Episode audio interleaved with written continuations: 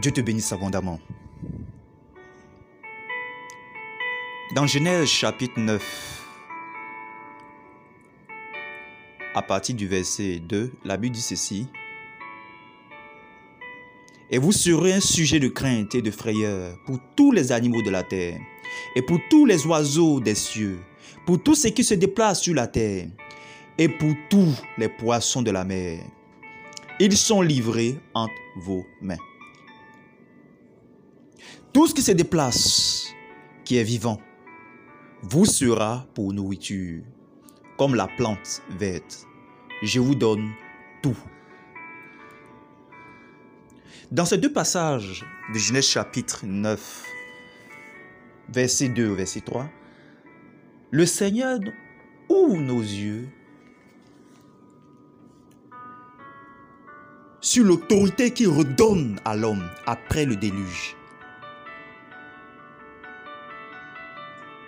Après le déluge, après que les eaux se soient répandues sur la terre, pour balayer donc les conséquences des péchés de l'humanité, le Seigneur a voulu réitérer la position que l'homme avait.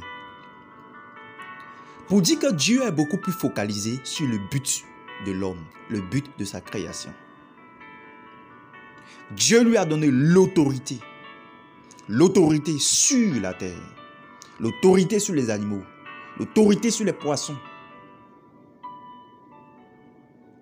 Dieu l'a repositionné à son rôle de dominateur. Au verset 1, comme nous avons vu antérieurement, Dieu lui a demandé de multiplier son espèce, de remplir la terre. De remplir la terre d'hommes comme nous, des hommes qui marchent avec Dieu. Des hommes qui obéissent aux recommandations de Dieu. Pour dire qu'il y a une chose qui tient au cœur de Dieu multiplier cette espèce de Noé dans le but de garder, protéger la position de dominateur.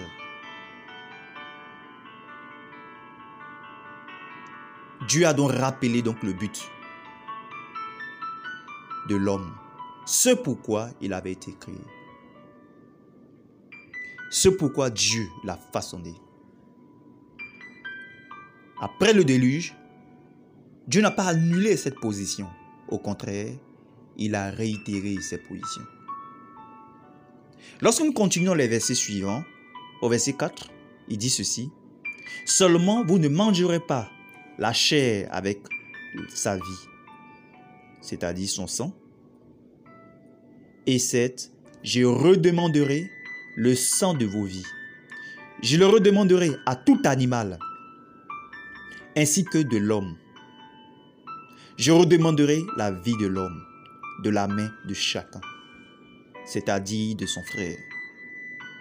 Si quelqu'un verse le sang de l'homme, par l'homme, son sang sera versé.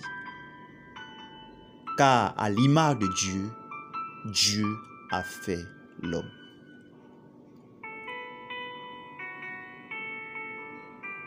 Dans ce passage, nous remarquons que un événement est arrivé sur la terre et cet événement a marqué Dieu. Après que Dieu ait nettoyé la terre des conséquences du péché,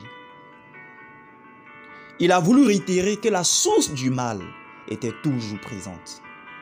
Où Dans le cœur de l'homme. Et que l'eau du déluge n'avait pas eu la puissance nécessaire pour nettoyer toute l'humanité.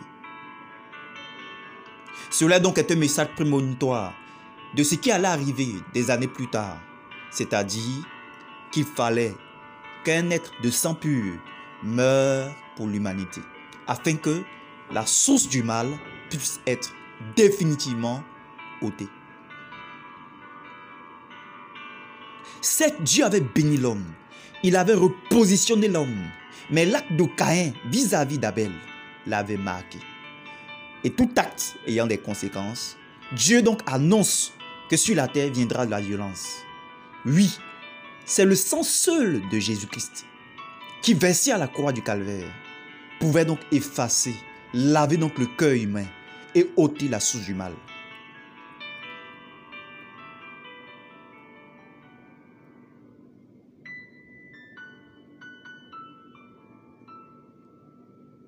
Dieu donc nous annonce. Dieu donc t'annonce. Premièrement, tu as besoin de Jésus. Seul son sang peut laver, purifier, ôter les conséquences du péché. Lorsque tu reçois Jésus, Dieu te repositionne dans ta position de dominateur.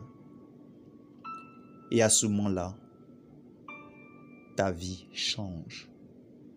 Ta vie change. Dieu te bénisse.